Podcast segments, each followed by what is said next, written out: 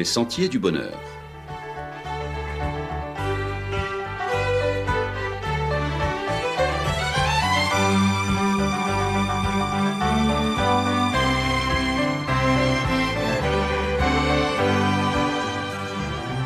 Une émission qui vous apporte un message d'espérance, de paix, de joie et de confiance. Chers amis auditeurs, bonjour. Une Pâque loin des traditions. C'est la Pâque et revoilà les lapins, les cocottes et les œufs en chocolat, les petits crabes qui vont se cacher au fond de leurs trous et que viennent débusquer nuitamment les crabiers avec leurs traîtresses lampes de poche. Pour beaucoup, malheureusement, à cause de la Covid plus que jamais présente, pas de procession, pas de chemin de croix. Mais en soulevant le lourd manteau de la tradition, que signifie, que représente véritablement cette fête? En hébreu, Pâques, Pécha ou Passover, passer au-dessus, nous rappelle la première Pâque, celle où le peuple juif célébrait sa libération après la dernière plaie d'Égypte, la dixième, celle où les aînés d'une famille mouraient. Cependant, ceux qui avaient imbibé de sang d'agneau les linteaux de leur maison étaient épargnés. La mort passait au-dessus, par-dessus leur tête sans les toucher. Pour les Juifs tels que nous le voyons dans l'Ancien Testament, la Pâque était cette institution très figurative qui faisait souvenir de ce fait historique de la délivrance du joug égyptien grâce au sang de l'agneau. Mais aussi de façon pédagogique, cette fête rappelait et annonçait la délivrance de l'esclavage du péché grâce au sang du véritable agneau de Dieu, à savoir Jésus, qui allait venir, comme cela avait été annoncé, pour payer ce prix, le prix nécessitant notre rachat à cause de nos transgressions. L'apôtre Paul le dira plus tard, car le salaire du péché, c'est la mort. L'agneau représentait cet innocent qui avait accepté de payer le prix pour nos péchés. Vous imaginez la portée de cet acte pédagogique. L'enfant qui voit son père ramener un agneau sans défaut, comme c'est mignon, il le caresse, lui donne à manger, s'en occupe avec soin, et puis on lui dit qu'à la fin de la semaine, cet agneau, innocent, sera égorgé pour expier les péchés. Comme cela doit être pénible pour cette jeune âme sensible, pourquoi cet agneau innocent doit-il mourir lui qui n'a rien fait de mal? Et Jésus qu'a-t-il fait, lui, pour mériter ce sort cruel qu'on lui a infligé? La Pâque juive était donc le signe d'espoir et d'espérance pour le peuple juif. Quelqu'un viendrait payer le prix et libérer l'humanité de la malédiction du péché. Jésus, en venant comme le véritable agneau pascal, ouvre à une nouvelle Pâque. Ce n'est plus l'agneau attendu qui est venu et dont on a assisté à la mise à mort, mais et c'est là la bonne nouvelle de l'Évangile, c'est l'agneau qui est venu payer le prix par son sang, mais encore plus extraordinaire, il n'est pas resté dans la tombe, il est ressuscité. Voilà ce qui est central pour la Pâque chrétienne. En français, Pâque ne veut rien dire en tant que tel. J'aime le mot Pâque en chinois. Fuyo Jie, parce qu'il signifie littéralement fête de la résurrection. C'est clair, et on sait ce que l'on célèbre. C'est un jour où on se rappelle que Jésus est mort et ressuscité. Il est vivant aujourd'hui et il reviendra nous chercher. C'est unique, c'est historique, c'est ce qui fait la singularité explosive du christianisme. Jésus est ressuscité. Ce n'est pas une fable. L'apôtre Paul fait reposer ses propres certitudes et sa conviction là-dessus.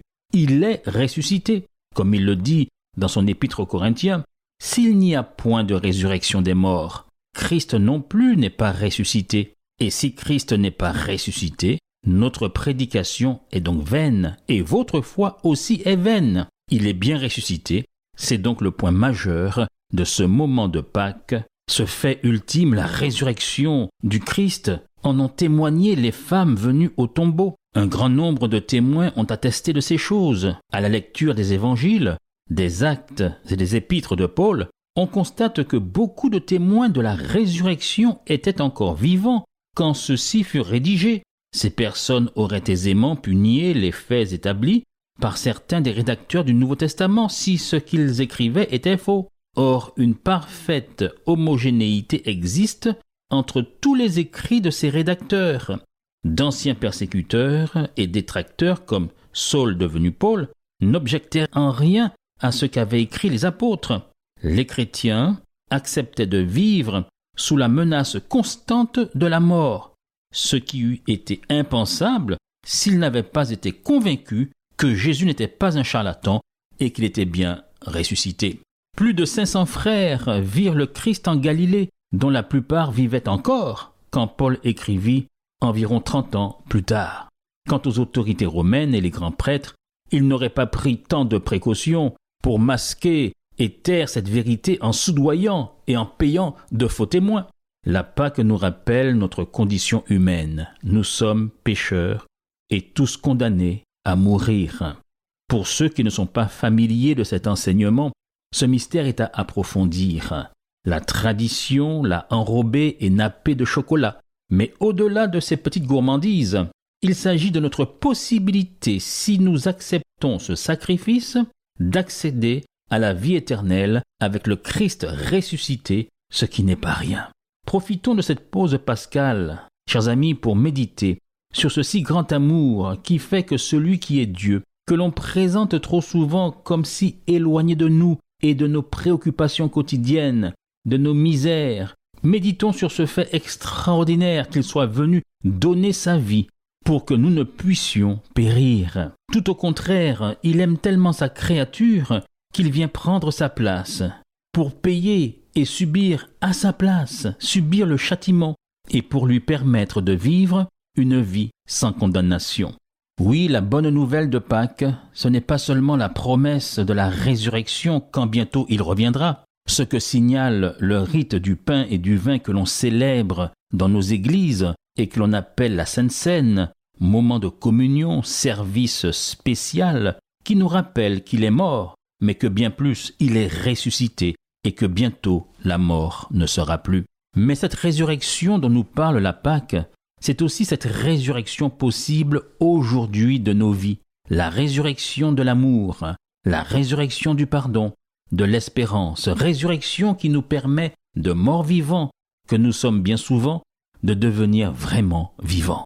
Grâce à Christ dans nos vies, nous pouvons être dès aujourd'hui délivrés de nos mauvaises habitudes, de nos vices, de notre atavisme, du péché sous toutes ses formes. La première épître aux Corinthiens nous en fournit la liste.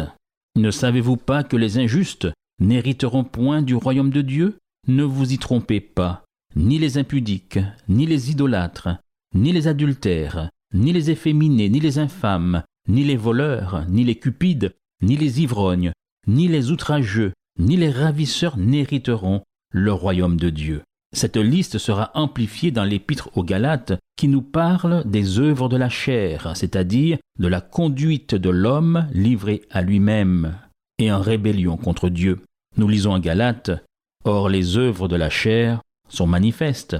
Ce sont l'impudicité, l'impureté, la dissolution, l'idolâtrie, la magie, les inimitiés, les querelles, les jalousies, les animosités, les disputes, les divisions, l'envie, l'ivrognerie, les excès de table et les choses semblables. Je vous dis d'avance, comme je l'ai déjà dit, que ceux qui commettent de telles choses n'hériteront point le royaume de Dieu. Mes chers amis, voici la bonne nouvelle contenue dans ce même verset qui condamnait les dérives de l'homme qui ne fait pas la volonté de Dieu et qui nous parle maintenant de renouveau, de conversion, de nouvelle naissance, de résurrection à une vie nouvelle. Tout ceci dans un même verset. Ni les voleurs, ni les cupides, ni les ivrognes, ni les outrageux, ni les ravisseurs n'hériteront le royaume de Dieu. Et prêtez attention à la suite de ce verset. Et c'est là ce que vous étiez, quelques-uns de vous, mais vous avez été lavés, mais vous avez été sanctifiés, mais vous avez été justifiés au nom du Seigneur Jésus-Christ et par l'Esprit de notre Dieu. Oui, voici les effets de la résurrection qu'offre le ressuscité. Cette vie de mort-vivant qui va à l'encontre de la volonté de Dieu, on peut en parler désormais au passé. C'est du passé, c'est dépassé. On avance désormais en nouveauté de vie. C'est ce que vous étiez, nous précise le texte, et c'est là, c'est ici la véritable résurrection, la véritable conversion, le changement et l'ouverture à une vie nouvelle qui est au cœur de la Pâque. Oui, pourquoi ne pas ressusciter dès maintenant? Et mener une vie nouvelle Et ce temps de Pâques vient nous dire c'est possible. fais-le. Convertis-toi, renais, nais de nouveau, comme Jésus le disait si bien à Nicodème, ressuscite, entre dans ta nouvelle vie. Oui, fais-le, mais pas tout seul. Fais-le avec le concours puissant de l'agneau de Dieu qui est mort et qui est heureusement ressuscité, qui a donné sa vie pour toi et pour moi. Avec lui et par lui, c'est possible. C'est là le miracle de la Pâque. Marchant sur la route qui nous mène à Jérusalem, le temps était venu pour le sacrifice. Chaque côté de moi me tenait la main mes deux fils. Ils étaient présents pour surveiller l'agneau.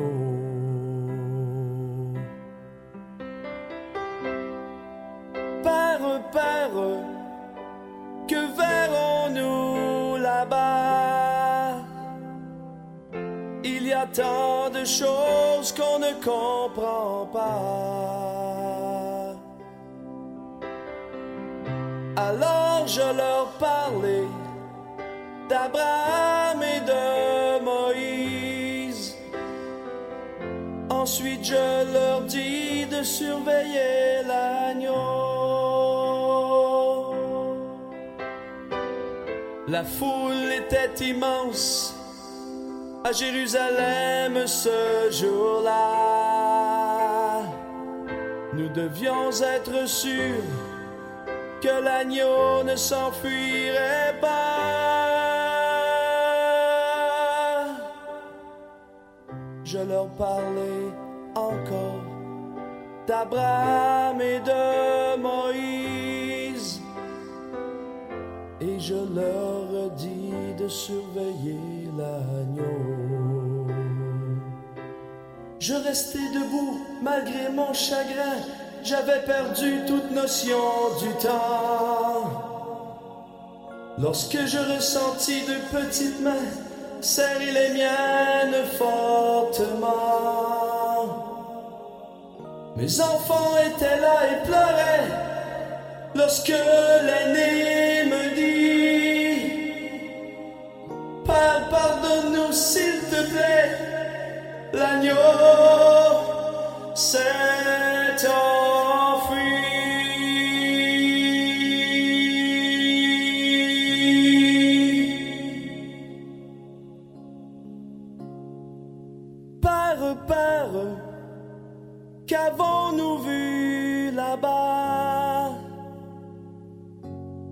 tant de choses qu'on ne comprend pas. Je l'ai pris dans mes bras, me tournant face à la croix. Je leur dis, enfants, voici l'agneau.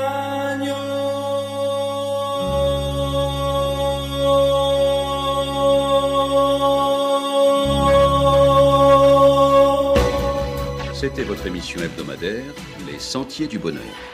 Un programme présenté par l'Église adventiste du septième jour. Aimeriez-vous lire le texte de la causerie d'aujourd'hui? Demandez-le. Il vous sera envoyé gracieusement. Nous tenons également à votre disposition notre cours de Bible gratuit par correspondance. Nous le recommandons vivement à tous nos auditeurs. Écrivez-nous aujourd'hui même.